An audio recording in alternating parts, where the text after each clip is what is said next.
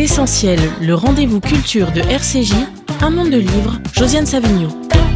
Bonjour et bienvenue dans ce monde de livres de février. Alors j'ai un seul invité, Alain Bentolila, mais pour un gros sujet, l'école, et pour son nouveau livre qui sort aujourd'hui, le 10, pour une école de la résistance qui paraît aux éditions Odile Jacob. Alors ce sont, pourrait-on dire, 16 commandements pour l'école. On n'aura peut-être pas le temps de les examiner tous à la Bentolila parce que c'est quand même, c'est pas un très très gros livre, mais c'est un livre qui, dit beaucoup de choses. Ben, écoutez, je vais lire euh, la quatrième de couverture parce qu'elle en dit beaucoup. À quoi bon se battre pour laisser à ceux qui arrivent une planète vivable si leurs esprits privés de mémoire et incapables de questionnement étaient condamnés à errer dans un désert culturel et spirituel à la merci du moindre mirage soumis au premier mot d'ordre? Alors Alain Bentolila, le bandeau de votre livre dit l'école au cœur de la présidentielle. Ce qui ne veut pas dire, qu'il ne faut pas se battre pour laisser à nos enfants une planète vivable. Ben, c'est ce qu'on va essayer de faire. Mais donc j'ai dit, je disais le bandeau du, livre, c'est l'école au cœur de la présidentielle. C'est un vœu pieux? Euh, c'est un, c'est un vœu. Euh, c'est un vœu qui, pour l'instant, reste pieux. Hein, euh, parce que, comme vous, vous, le savez, Josiane, finalement, quand on regarde les professions de foi, les programmes, etc., fort peu je vois pas beaucoup d'écoles. parle véritablement de l'école dans sa dimension euh, euh, essentielle, qui est celle de former des, des, citoyens. Hein. c'est vraiment la grande question. Euh, on va, on va en avoir certains qui veulent doubler, tripler le, le, le, salaire des, des professeurs, ce qui est une une excellente chose, je n'en doute pas. mais, le faire. bon, mais ils, ne savent pas une chose, c'est que les maîtres aujourd'hui, oui, ils savent qu'ils sont mal payés. Et ils mériteraient d'être mieux payés. Mais vous dites aussi qu'ils sont mal formés, puisqu'on parle de ça. Mais ils sont surtout mal formés, mais et, en plus, ils, ils, n'ont pas, euh, on ne leur dit pas à quel point ils sont importants. Parce que si on les paye bien, c'est parce qu'ils sont importants. Mais il faut commencer par leur dire qu'ils sont essentiels que c'est sur eux qu'on compte. Que, que, que si s'ils ne sont pas à, la hauteur de leur tâche, alors euh, nos enfants au sortir de l'école, seront crédules et vulnérables. Mais justement, vous dites ça, et vous, vous parlez de ça parce que la, première question dans votre livre, le premier chapitre, c'est résister. Euh, euh, à quoi et pourquoi. À quoi et pourquoi. Et, vous constatez que le problème ne se pose pas seulement dans les quartiers qu'on dit défavorisés, mais qu'il se pose partout et qu'on va vers euh, des, enfants euh, que l'école a négligés, dites-vous, et qui risquent d'être vulnérables et crédules. Voilà, vulnérables et crédules, ce sont, ce sont deux mots terribles, hein, parce que quand on, Enfin, nos enfants sortant de l'école à 16 ans, pour certains, sans diplôme, pour certains. Plus de 180 000 enfants sortent de l'école aujourd'hui, à 16 ans, sans diplôme, sans le moindre diplôme. Même pas le, brevet des collèges, ce qui n'est pas grand-chose. Ne parlons pas du bac, mais ils sortent à 16 ans comme ça. ils sont jetés dans un monde qui est infiniment plus dangereux que celui dans lequel nous, nous, avions l'habitude de vivre. Euh, bien sûr, les attentats, bien sûr, mais, mais c'est surtout ce monde où on va euh, les manipuler, où on va leur faire croire des choses qui ne sont pas, où on va les embrigader dans des euh, batailles qui ne sont pas les leurs, où on va leur donner une spiritualité dévoyée. Voilà, voilà le monde dans lequel... Et en plus, ce monde, il est porté par euh, une force considérable qui, est la force des réseaux sociaux. Et, donc, euh, vous voyez, euh, Josiane, la, question qui, se pose ici, c'est comment est-ce que l'école s'acquitte de sa tâche essentielle qui est de former des résistants. Hmm. Résistants et Ça passe par la maîtrise du langage. Alors vous définissez cinq axes, vous pouvez en parler, cinq axes, et ça commence à la maternelle. Oui, ça commence à la maternelle. il est clair que tout commence très tôt. Et tout ne finit pas à la maternelle, fort heureusement. Hein. Les gens qui vous disent, j'étais au Maroc il n'y a pas longtemps, l'ambassadrice qui, ouvrait ma conférence dit, ah, M. Matolila qui dit que euh, euh, tout finit tout est, tout est joué, dit-elle, tout est joué à 5 ans.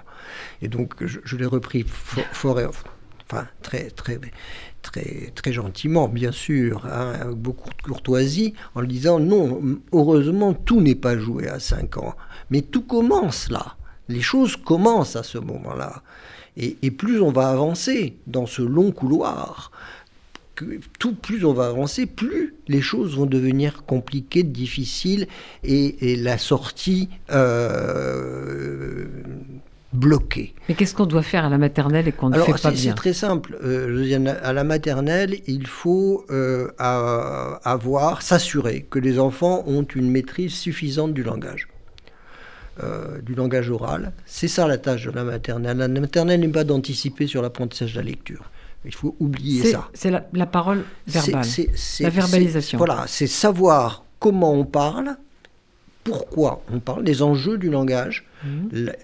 le fonctionnement de ce langage, et à partir de là, être capable effectivement de le maîtriser, c'est-à-dire de dominer son langage, être capable de faire passer sa pensée à 5 ans, hein, faire passer sa pensée dans l'intelligence de son père ou de sa mère, de sa mère ou de son père, et euh, recevoir la parole des autres euh, avec autant de, joie, de, satisfaction que de vigilance. Donc la lecture, c'est plus tard. La maternelle, c'est après. La verbalisation, la, acquérir, des mais mots. mais si, on n'a pas cette maîtrise de la langue, du langage oral, alors euh, l'apprentissage de la lecture et de l'écriture, quelque méthode que l'on utilise, euh, sera euh, saccagé. Parlons-en des, méthodes, puisque vous parlez des polémiques qu'il y a eu sur diverses méthodes, etc. Mais quelle est la bonne alors? La bonne méthode, c'est la méthode intégrale, c'est-à-dire la méthode qui donne autant d'importance à euh, la connaissance du code, c'est-à-dire le fait que quand euh, un enfant identifie la lettre R, qu'on lui a soigneusement euh, montré, parmi d'autres, etc., ils, comprennent que cette lettre R correspond au son R si on est à Parisien. Si, si, on est ailleurs, ce sera différent, un peu différent, mais de toute façon, il y aura toujours un son et un seul. Il y a 100% de chances que le R, comme les deux R, hein, bien sûr, mhm. correspondent à un seul et même son. Et c'est le principe même qui est le principe du code. Évidemment, c'est comme ça que on commence l'apprentissage de la lecture, correspondance entre lettres et sons, puis combinaison de, lettres. L'enfant s'aperçoit que avec cinq lettres, il est capable de fabriquer euh, des milliers de combinaisons possibles à partir du moment où on accepte deux ou trois syllabes. Et que parmi ces milliers de combinaisons, il y en a quelques-unes qui font des mots qui ont été sélectionnés pour faire des mots. Et donc, il, rentre dans, la lecture évidemment par les mécanismes du code. C'est comme ça qu'on y entre. Mais en même temps, comme dirait notre président, hein, mais en même temps, il va euh, comprendre à quoi tout cela sert. Parce que c'est laborieux. Hein le R, la lettre R la lettre S, oui, mais attention, parce que s'il y a une voyelle derrière, ça fait ZE, et si, euh, bon. Donc tout ça, c'est de la mécanique qu'il faut engranger dans sa tête, et c'est laborieux. il faut que l'enfant sache pourquoi il le fait. Et par conséquent, dès la maternelle, on va lui lire des textes. On va lui lire des textes de belles histoires pas seulement pour lire des histoires, mais pour lui montrer que un texte lu par la maîtresse se questionne, qu'on comprend qu'il y a des images qui naissent de ce texte. Certaines sont admises par ce texte et d'autres pas. Et donc, on va commencer à la maternelle à faire monter, euh, pardon, au cours préparatoire, hein, la, bonne méthode, c'est celle qui va faire monter à la fois une bonne maîtrise du code et à la fois la... Euh, les magnifiques images que euh, des histoires. Alors, toutes ces polémiques, elles sont nées de quoi? On a, Certaines personnes se sont affrontées sur les méthodes oui, en disant bien sûr, il y, a une, autre, une meilleure méthode que celle que vous Oui, parce que le, rêve de tous les, de tous les ministres de l'Éducation nationale, c'est d'en finir une fois pour toutes avec l'illettrisme. Et en fait, qu'on trouve un médicament contre l'illettrisme, on les médicaments tantôt ont été euh, le code, le code, le code, syllabique, syllabique, syllabique, syllabique, etc., be et abat, et tout est réglé. Et tantôt, ça a été pas du tout jamais ça. Mettez-le dans un texte, comme vous mettez votre enfant dans une piscine, les bébés nageurs, et petit à petit, il va supputer. ça a marché ou pas? Rien n'a marché, ni l'un ni, l'autre. Non, ni l'un ni l'autre. Parce que vous dites en fait que il faut faire les, il faut un, juste, un, juste, équilibre entre code et sens. C'est ça, c'est ce que vous venez de décrire. Voilà, tout à fait. le juste équilibre est entre, code et sens et, les dernières. Euh, et pendant un temps, on a voulu que code ou que sens. Que sens. Et puis on s'insultait. Oui, il faut soyeur de l'éducation. Euh, voilà, oui, la syllabique qui ne fait pas de sens. Et les autres disaient oui, mais vous, vous, vous mettez l'enfant qui, dans un texte, il va s'y noyer. Et, la lecture n'est pas une question de supputation, c'est une question de précision. Voilà. Et, et, ces deux camps. Et le pendule, malheureusement, ne s'est jamais arrêté au milieu. Hein. Le pendule était soit tout à fait, alors plutôt à gauche, pour ceux qui euh, faisaient rentrer l'enfant dans le texte, les baignets de la piscine, et, tantôt à droite pour, ceux qui, au contraire, disaient mmh. euh, et bas, point de salut autre part. Et, et, le résultat, c'est 10,5% d'illettrés. Est-ce qu'on est arrivé à une harmonie maintenant? Toujours pas? Alors, il y a un certain nombre de propositions, dont, celle que, que, nous faisons avec, avec mon équipe euh, à, Paris-Descartes, qui, qui est effectivement la méthode intégrale qui euh, accorde autant d'importance qu'à l'un qu'à l'autre. Mais elle est appliquée par les maîtres? Elle commence à l'être, oui. Elle commence à l'être, fort heureusement, fort heureusement, parce que autrement, euh, ça, ça, serait, ça serait désespérant. Mais encore une fois, pour, pour revenir un tout petit peu à la première question, si on n'a pas réglé le problème de la maîtrise du langage oral, quelques méthodes, même la méthode intégrale, ne euh, réglera pas la question de la lecture et de l'écriture pour une raison très simple que vous allez comprendre, Josiane, très très facilement. Un, un enfant, les, enfants qui ont le moins de mots quand ils rentrent au cours préparatoire, ils culminent à 300-350 mots. 300-350 mots. Alors que ceux qui en ont le plus sont à quasiment 2000. Ce ne sont pas les mêmes enfants. Ils jouent pas dans le même cours et ils ne disent pas le monde de la même façon. Mais plus encore, ceux qui ont 300 mots seront incapables, lorsqu'ils auront traduit en son ce qu'ils voient en lettres, d'avoir un répertoire qui leur répond il y a quelqu'un au numéro que vous avez demandé. C'est-à-dire qu'en fait, comme il y a peu de mots, le répertoire mental qui est interrogé par le biais du déchiffrage, c'est-à-dire par le biais de la transformation en son des lettres, ce, répertoire mental est trop pauvre pour pouvoir fournir le sens. Et donc on a des perroquets qui répètent parce que le son sans aller au sens. Vous citez des choses effrayantes. Vous hmm. parlez d'une étude, je ne sais pas ce que c'est, P-I-R-L-S, vous allez l'expliquer. oui, oui. Et, vous dites Une étude internationale de très haut niveau. qui signale que beaucoup d'enfants de 10 ans ne comprennent pas ce qu'ils lisent et ne savent pas ce que lire veut dire. Tout à fait, c'est ça. C'est quand même assez Mais les études PISA disent exact, qui sont les études européennes, sont les, disent exactement la même chose. Et malheureusement. Et ça vient de quoi? D'une faillite de l'école? Euh, alors là, on, va venir à ce, que vous proposiez tout à l'heure, c'est que la formation des maîtres s'est tellement détériorée. Qu'est-ce qui s'est passé? Qu'est-ce qui s'est passé? Il s'est passé, si vous voulez, que euh, euh, la formation des maîtres a été confiée, donnée, offerte à l'université. Vous voulez dire la fin des écoles normales Voilà, à la fin des écoles normales, tout passe sous la tutelle de l'université. Et les écoles normales d'instituteurs, vous pensez que c'était une bonne filière de formation Alors c'était en tout cas une filière intéressante, importante, parce que euh, ceux qui dirigeaient ces écoles normales et ceux qui y enseignaient avaient une vraie expérience de, euh, de l'enseignement dans les classes. Euh, pour vous dire une chose très simple, moi j'ai un, un laboratoire, j'ai une trentaine de chercheurs ils ont tous évidemment les diplômes pour. Mais c'est pas ça qui m'intéresse. Moi, on ne rentre chez moi que si on a 10 ans d'expérience dans les classes, mmh. de pratique. Sinon, on rentre pas. Parce que euh, on, dit trop de bêtises quand on n'a jamais mis les pieds dans une classe. On dit trop de bêtises on, rêve des choses. Et là, les, les, IUFM, ça a été le, un rêve universitaire qui a fait que on, a eu cette cette, grande idée de mettre l'enfant dans la piscine pour qu'il se débrouille, etc. Ça, c'était porté par les UFM. Mais pas, pas seulement ça. Hein. C'était, c'était de, de, la pédagogie euh, ou du pédagogisme, comme diraient certains, qui euh, ne menait pas les enfants véritablement à une efficacité de parole, de lecture, d'écriture. En mathématiques, c'était pareil. Mais est-ce qu'on en est revenu? Alors on en est revenu, on a changé de nom, c'est plus des UFM, c'est des INSPE. Mmh. ne me demandez même pas ce que ça veut dire parce que j'ai oublié. Ça fonctionne? Ça fonctionne pas mieux.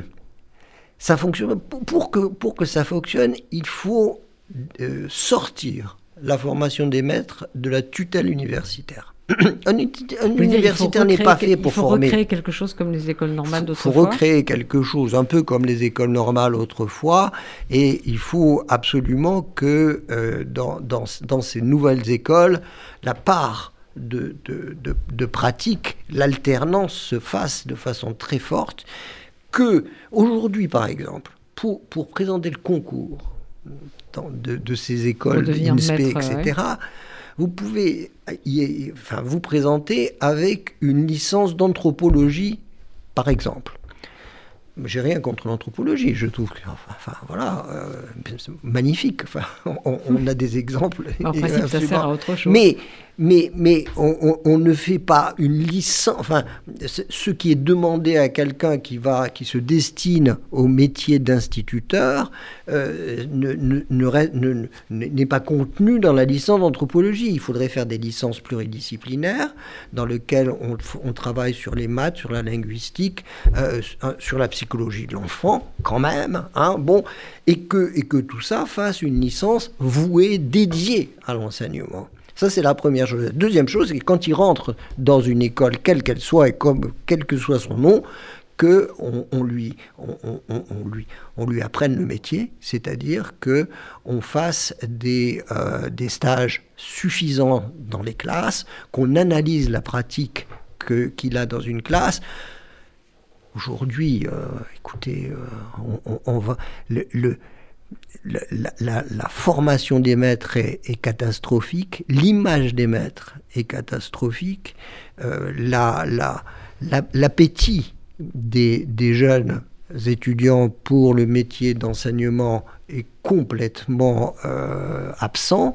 Et par conséquent on a aujourd'hui euh, des, d'abord hein, on, recrute à, à 6 sur 20 au concours dans certaines académies, pas toutes. Hein, mais par exemple, l'académie de Créteil, on a, on a, recruté à 6 sur 20. Et quand on, malgré tout ça, on n'a pas euh, quelqu'un à mettre devant les élèves, on va sur Bon Coin et on recrute. Et pourtant, on connaît tous des maîtres qui font encore leur métier avec enthousiasme et de manière extraordinaire. Je, les côtoie tous les jours, des maîtres formidables qui, qui, qui, qui, travaillent d'une façon... Euh, euh, mais, mais petit à petit, euh, ce métier se dévalue, il se dévalue socialement, il se dévalue financièrement, il se dévalue sur le plan de la formation. Et, donc, une vraie question se pose aujourd'hui. Il faut reprendre complètement la formation des maîtres et en faire quelque chose à la hauteur de ce qu'on attend des maîtres aujourd'hui dans notre monde. C'est, je veux dire, c'est eux qui ont en, en, main, si j'ose dire, la raison de nos enfants. Mais c'est un chantier énorme, non? C'est un chantier considérable. Mais ils attendent ce discours. Il faudrait un ministre de l'Éducation qui prenne l'affaire à bras-le-corps Oui, mais, mais ils attendent ce discours, les maîtres. Hein. Ils attendent que euh, les, leurs dirigeants leur disent nous, nous, nous, nous, comptons sur vous, vous êtes, vous êtes essentiel. Vous êtes. Mais ils le sentent, enfin, c'est. Euh, non. À, l'heure actuelle, ils ne le sentent pas. Ils, se sentent délaissés. Non, ils ne le sentent pas, mais ils le sont essentiels. Ils sont vraiment ah, le nerf de la guerre. essentiels, mais ils n'en sont pas persuadés parce que parce qu'on les a on les a perdus dans des querelles. Bon, et les syndicats, on leur, on leur, euh, ont leur part de responsabilité dans cette affaire, hein, euh, se battant pour, pour toute autre chose que pour euh, ces choses absolument essentielles. Mais je voudrais revenir à quelque chose que vous Ouais. dites à propos du sens et de, Mm. de- de ces, de, ces, de ces jeunes qui ne, Mm. qui ne comprennent pas. Et vous dites une phrase qui m'a beaucoup euh, euh, intriguée. Les inventeurs de sens sont venus remplacer les déchiffreurs maladroits. Qu'est-ce Ouais. que ça veut dire? Eh ben, ça, c'est une enquête qu'on a faite il y a, hum, oh, il y a, il y a 6-7 ans à peu près, euh, auprès des jeunes euh, qui, euh, qui, qui, qui passent ce qu'on appelle la journée de, déf- de défense citoyenne, Mhm. JDC.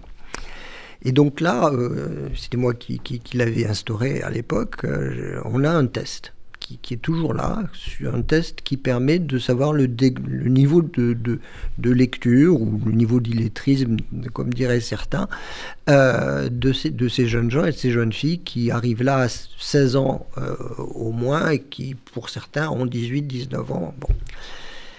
On a donc récupéré 1000 jeunes qui étaient euh, en situation, qui étaient révélés en relative difficulté de lecture. C'est-à-dire qu'ils qu'ils lisaient t- difficilement un texte de 5-6 lignes et en en tiraient quelque chose. Bien. On les a reçus individuellement. Ça a duré 6 mois cette affaire. J'avais mobilisé six personnes de mon équipe. On leur présentait un texte qui était une petite, petite histoire qui était présentée comme un article de journal. Et on leur disait euh, lisez-le tranquillement, prenez votre temps. Et puis dites-nous quel film vous êtes fait dans Il- votre il tête. n'avait pas à le lire à- à haute voix. Il Non, non, savait le lire- vous pouvez le lire à haute voix. On les laissait faire. Mais dites-nous ensuite, ensuite vous aurez à nous dire De quoi ça parle? De quoi ça parle Exact. Sur 1000, 650 nous ont raconté une histoire complètement très cohérente. Très cohérente. Et qui Il n'était pas ce qui était écrit. Voilà.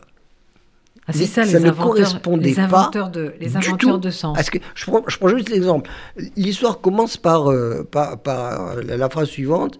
Euh, C'était un jeune homme qui travaillait dans une pharmacie. Et ensuite, on explique que c'est un fan de soucoupe volante. Il en construit une, patati, patala. Bon, et puis voilà. Il se fait voler la pellicule. Bon.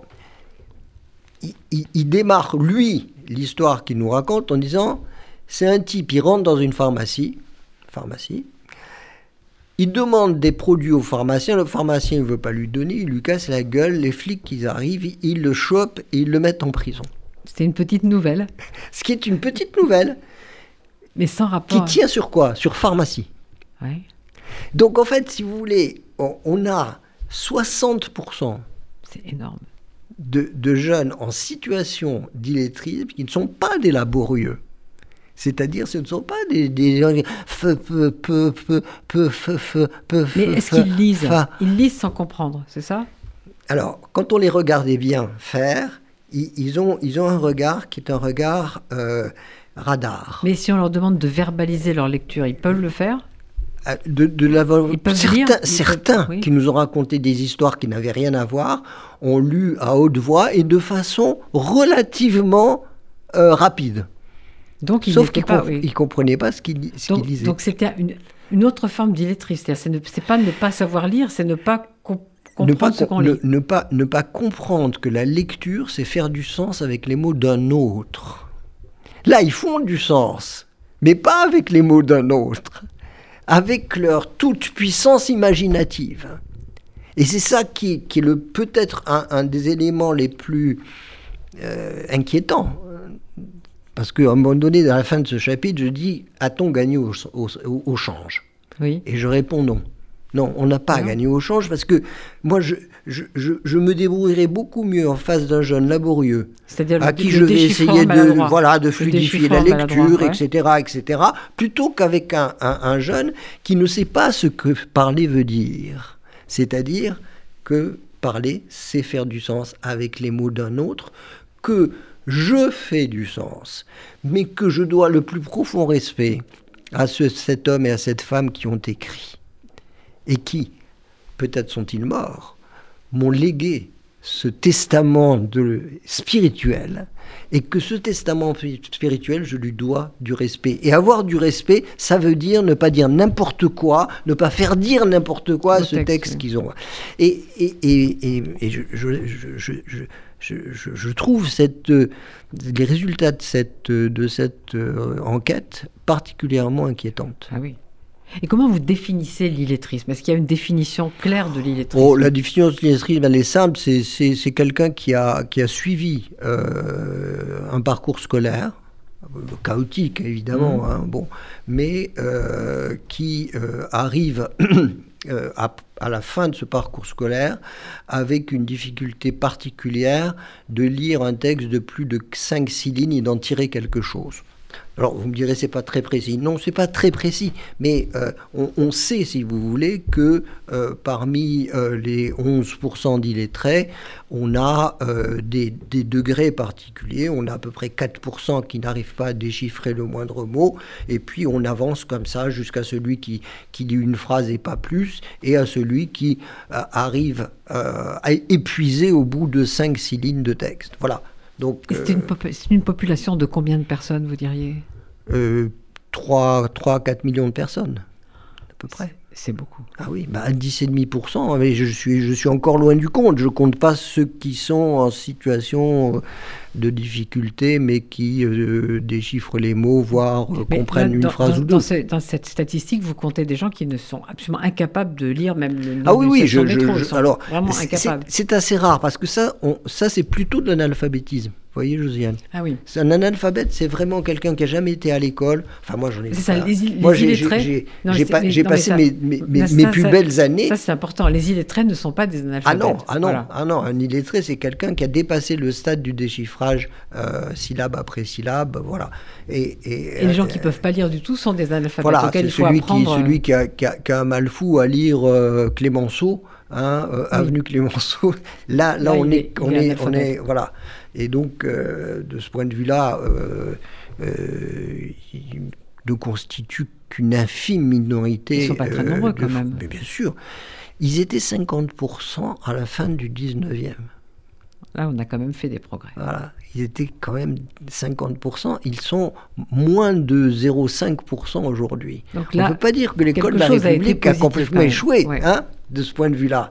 Mais euh, on peut se demander si les analphabètes de la fin du 19e étaient euh, plus malheureux et plus difficilement euh, intégrables dans la société que nos illettrés d'aujourd'hui, parce que les exigences aujourd'hui sont beaucoup plus importantes. Mais ils sont d'une certaine manière exilés les oui, illettrés. Oui, oui, ils sont exilés, ils ne peuvent pas suivre leurs enfants. Enfin, une, enfin, ce qui revient quand on les interroge, c'est souvent ça. C'est j'aimerais tellement pouvoir euh, aider, aider mon petit qui est au cours préparatoire, qui a du mal, je sais qu'il a du mal et je suis incapable de l'aider, etc. Ce genre de choses, quoi. Et alors vous dites aussi qu'il faut fabriquer de l'intime avec du conventionnel et savoir associer endurance et plaisir ça me paraît un très bon programme, mais vous pouvez développer ça un petit peu? Euh, Voilà, il, faut, il faut associer de l'intime avec du conventionnel. Euh, oui, parce que imaginez par exemple, Josiane, que vous lisiez et que nous lisions tous les deux euh, la même euh, première page d'un livre qui nous dit la jeune femme dansait sur la plage, la plage sur le sable, pardon, et le, vent faisait chanter les roseaux.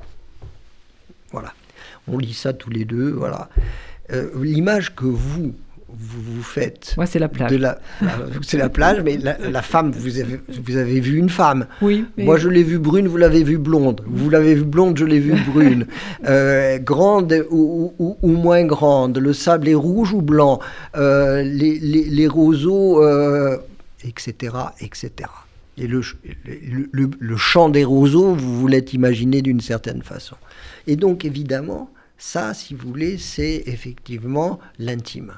C'est-à-dire, c'est parce que ben, nous ne sommes pas les mêmes, vous et moi. Nous, avons euh, chaque, une autre, eu notre vie.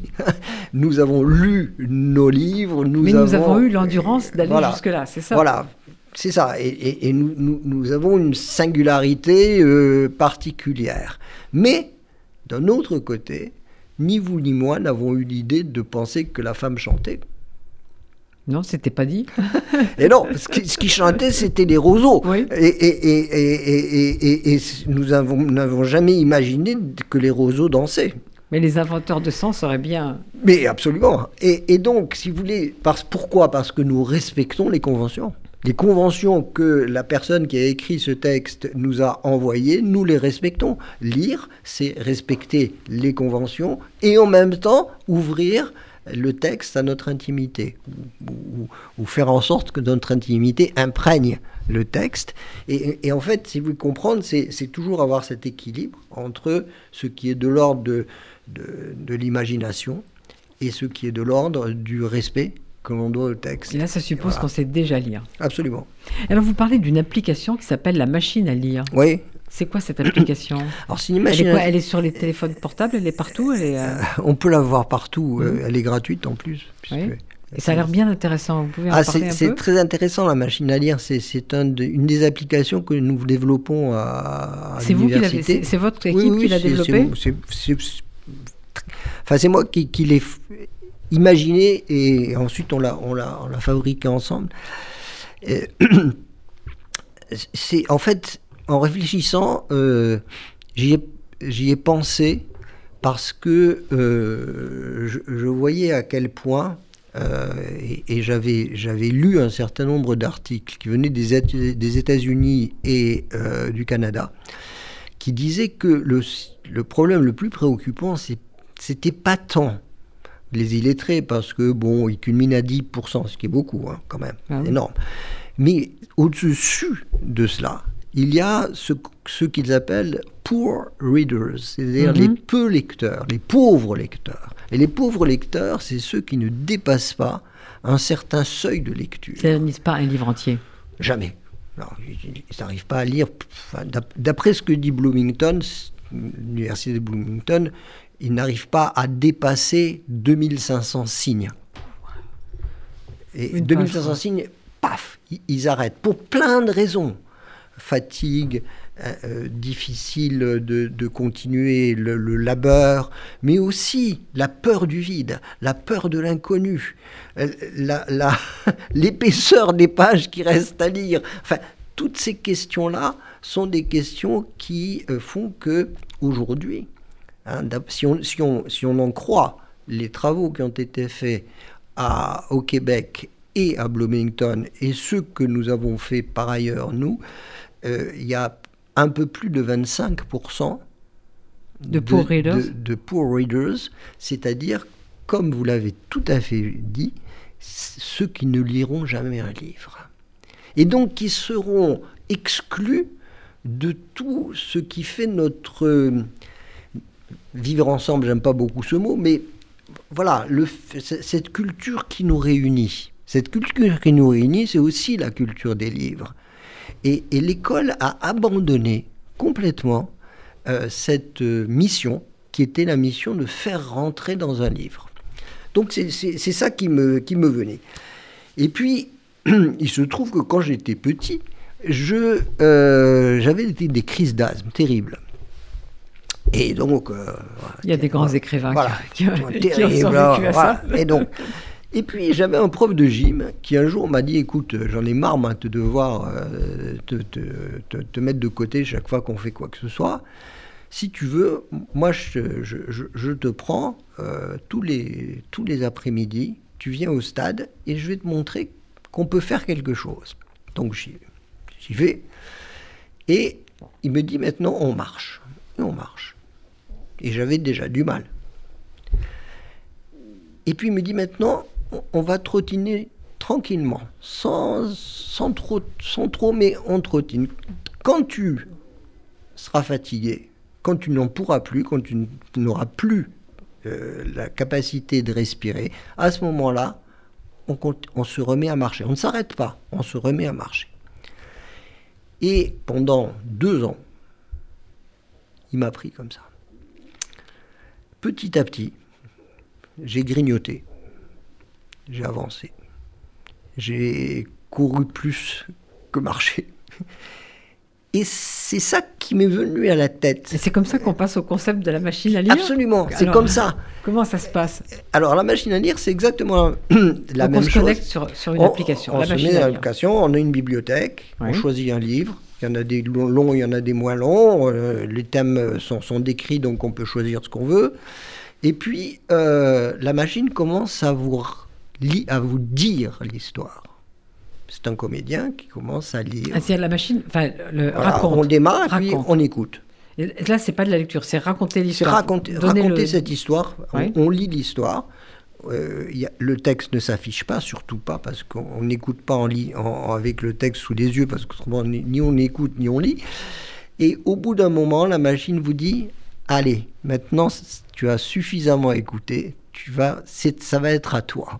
Ça va être à toi de lire tranquillement. Mais si tu es fatigué, tu as un bouton là en haut à droite, tu appuies dessus et, le- et- et la machine te va, va prendre le relais. Et donc on avance comme ça avec un système très très très très très fin qui Et on euh, lit à haute voix? La, la personne doit lire à haute voix? elle fait ce qu'elle veut. C'est ce qu'elle veut. Elle fait ce qu'elle veut, sauf qu'à l'écran, il n'y a que le texte écrit. Et, euh, et donc, elle, elle a. Si, au bout d'une page, euh, ou même de cinq lignes, euh, c'est trop dur, elle appuie et l'audio reprend la suite. Mais à chaque fois qu'elle appuie, elle perd un peu de bonus, c'est-à-dire qu'on va la réinciter euh, plus vite. Elles sont programmées pour amener un Poor Readers à à peu près 60 à 70% de lecture autonome. Et vous avez vu des résultats. Ah oui, extraordinaire. Alors, il y a deux choses qui jouent.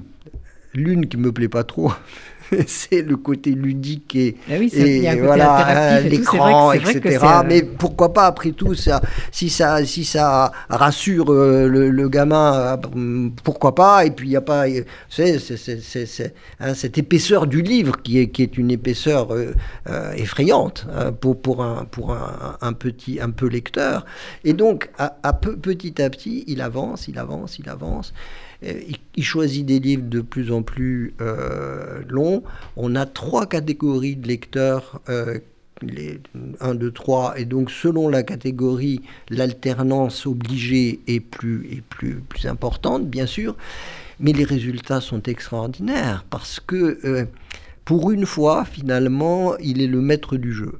Mais il faut que tout le monde se connecte sur la machine à lire, même, même pour le plaisir. Moi, ça me fait envie. Alors, on a une machine à lire euh, de- depuis, depuis l'école maternelle jusqu'au collège-lycée. Et donc, euh, cha- chaque- chacune, évidemment, euh, propose des choses très C'est différentes. que dans l'application, on peut choisir euh, certains. Ah bah, de- de- de- ce sont des machines à lire différentes. Mhm. Il y en a une pour la maternelle, il y en a une pour le CE1. euh, il y en a une qui est, qui est extraordinaire, qui est pour les allophones, c'est-à-dire ceux qui ne parlent pas français, avec six langues au choix.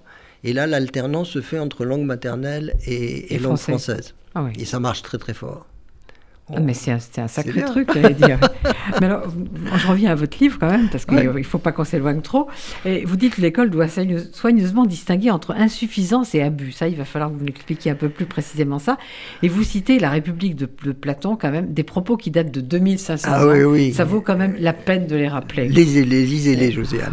Lorsque les pères s'habituent à laisser faire les enfants, lorsque les fils ne tiennent plus compte de leurs paroles, lorsque les maîtres tremblent devant leurs élèves et préfèrent les flatter, lorsque finalement les jeunes méprisent les lois parce qu'ils ne reconnaissent plus au-dessus d'eux l'autorité de rien ni de personne, alors c'est là, en toute beauté et en toute jeunesse, le début de la tyrannie. En toute beauté et en toute jeunesse. On en est là? Euh, On en, on en est là avec, avec euh, les jeunes illettrés de tout à l'heure, c'est-à-dire ceux qui, qui inventaient le sens. Euh, mais c'est aussi euh, ce qui se passe dans nos écoles, euh, c'est-à-dire cette, confusion entre ce qui est règle et ce qui est abus. C'est-à-dire qu'une règle, par exemple, mettre le sujet avant le verbe, ça n'est pas un abus. Ça n'est pas une contrainte, c'est une chance.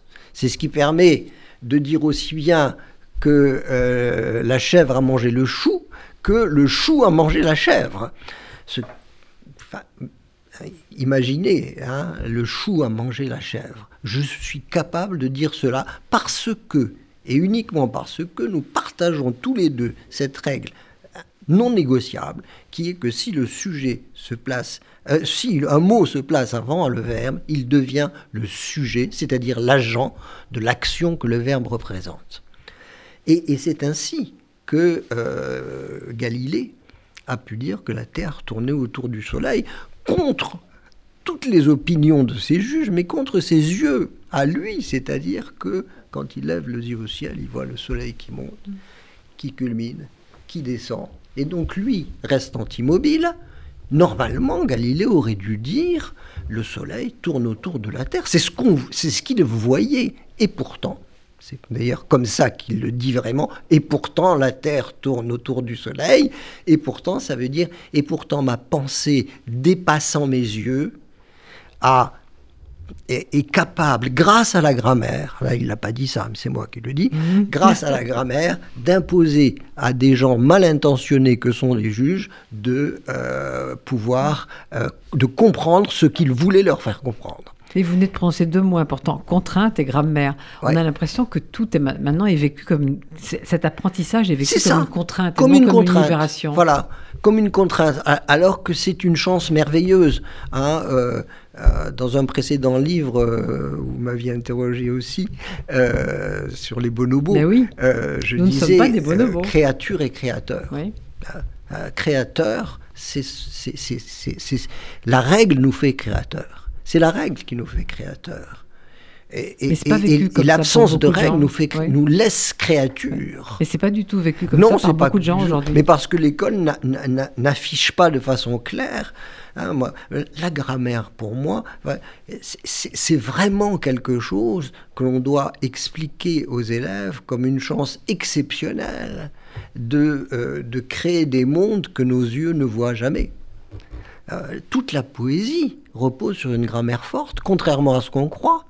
On croit que. Euh, prenez certains poèmes de Char, sont, sont, des poèmes qui ne pourraient pas envoyer des, des, images complètement incongrues, folles, etc., si la grammaire n'était pas là pour tenir l'auditeur et lui imposer ces images. Parce qu'évidemment, à la pente douce, qui est la pente du laisser-faire, ira toujours vers le conformisme et, euh, quelque chose qui n'a strictement aucun intérêt. Donc, euh, qui, ça, vaut aussi hein, euh, pour, les, règles de civilité. Hein. il est clair que les règles de civilité, il faut aussi les expliquer. Hein. Pourquoi est-ce que on se lève quand le maître arrive? Ça n'est pas une contrainte. On le fait toujours Parfois. Très rarement. Mais prenons ça, mais pourquoi on ne fume pas, par exemple, dans le train? Euh, ben, on ne fume pas dans le train parce que c'est euh, euh, la relation aux autres qui fait qu'on les respecte et que par conséquent on ne va pas les enfumer. ça n'est pas un abus, c'est une règle.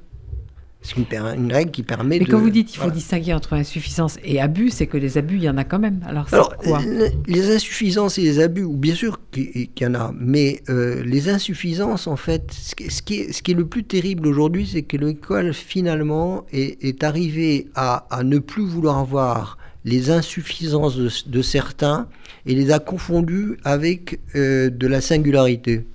C'est-à-dire qu'en fait, euh, il n'a pas fait une faute il est singulier. Ah d'accord. Il n'a pas fait une faute, mais il est singulier. Ben oui, parce que euh, finalement, euh, euh, c'est sa façon de parler.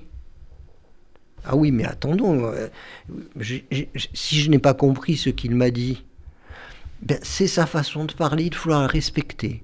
Et donc c'est cette espèce de, singularité respectable, quelle qu'elle soit, quelle que soit son efficacité, qui euh, fait qu'en fait aujourd'hui on a plutôt tendance, j'étais il n'y a pas très longtemps sur euh, une émission euh, de la 5 où j'étais face à, quelqu'un qui avait écrit un livre qui s'appelait Je parle comme je, comme je suis. Ah, en gros, tout un programme. Voilà, je parle comme je suis. Et je lui dis, mais vous parlez comme vous êtes bien, bien, bien, enfin, je, veux bien, sauf que euh, en parlant comme vous êtes, vous vous mettez complètement en marge de la façon dont les gens ont convenu de parler. de parler, parce que euh, à, force de parler comme on est, on devient des, des îles qui se détachent les unes des autres et euh, la société n'existe plus parce que le langage c'est la société. Et donc vous ne pouvez pas dire ça. Et quelle était sa réponse alors? Ah, mais vous, oh, je, grosso modo, euh, vu réac, quoi. en gros, j'ai bien compris, j'ai bien compris qu'elle me prenait pour un, vieux réac. Et je lui ai dit, je lui ai dit, c'est juste parce que je suis un, vrai linguiste. Voilà, je suis linguiste et, je sais euh, ce que la règle euh, arbitraire signifie. Elle nous délivre, elle nous libère, elle ne nous contraint pas. Et donc, euh, mais voilà, mais c'est beaucoup plus charmant euh, de dire bon, ces pauvres enfants, euh, laissez-les parler comme ils veulent quand même. Mais alors, il y a un débat qu'on va sûrement pas, mm. qui est très actuel, mais qu'on va sûrement mm. pas mm. régler, mais il faut en parler un petit peu. C'est la question de la laïcité. Quand vous dites la laïcité féconde la spiritualité, elle doit choisir l'universel qui rassemble contre les croyances qui divisent. Mais alors, ça, c'est un c'est quelque chose qui est très difficile en ce moment. C'est un débat grave. C'est un débat grave parce qu'il est mal compris. Euh, on, confond spiritualité et religion. Mais la spiritualité n'est pas la religion. La religion n'est qu'une qu'une façon euh, d'essayer désespérément d'atteindre la spiritualité. Malheureusement, euh, comme les religions ont tendance à privilégier les rituels, les accoutrements, euh, les noms euh, des uns et des autres, euh, plutôt que la vraie spiritualité qu'elle est censée contenir, ces religions, en fait, ne, ne, ne, ne devraient pas s'opposer à la spiritualité. Mais la spiritualité dépasse les religions. Mais qu'est-ce qu'une école laïque aujourd'hui Une école laïque aujourd'hui, c'est une école qui a décidé de ne pas se plier à des dogmes qui qui, tombe d'en haut. Alors on me dit, ah oui, mais il y a les programmes. oui, c'est vrai. Mais les programmes sont suffisamment souples et suffisamment ouverts pour que euh, ça ne soit pas un, dogme euh, absolu. Hein, qui euh, vous dise comment se lever le matin, comment se laver les mains, comment, etc., etc.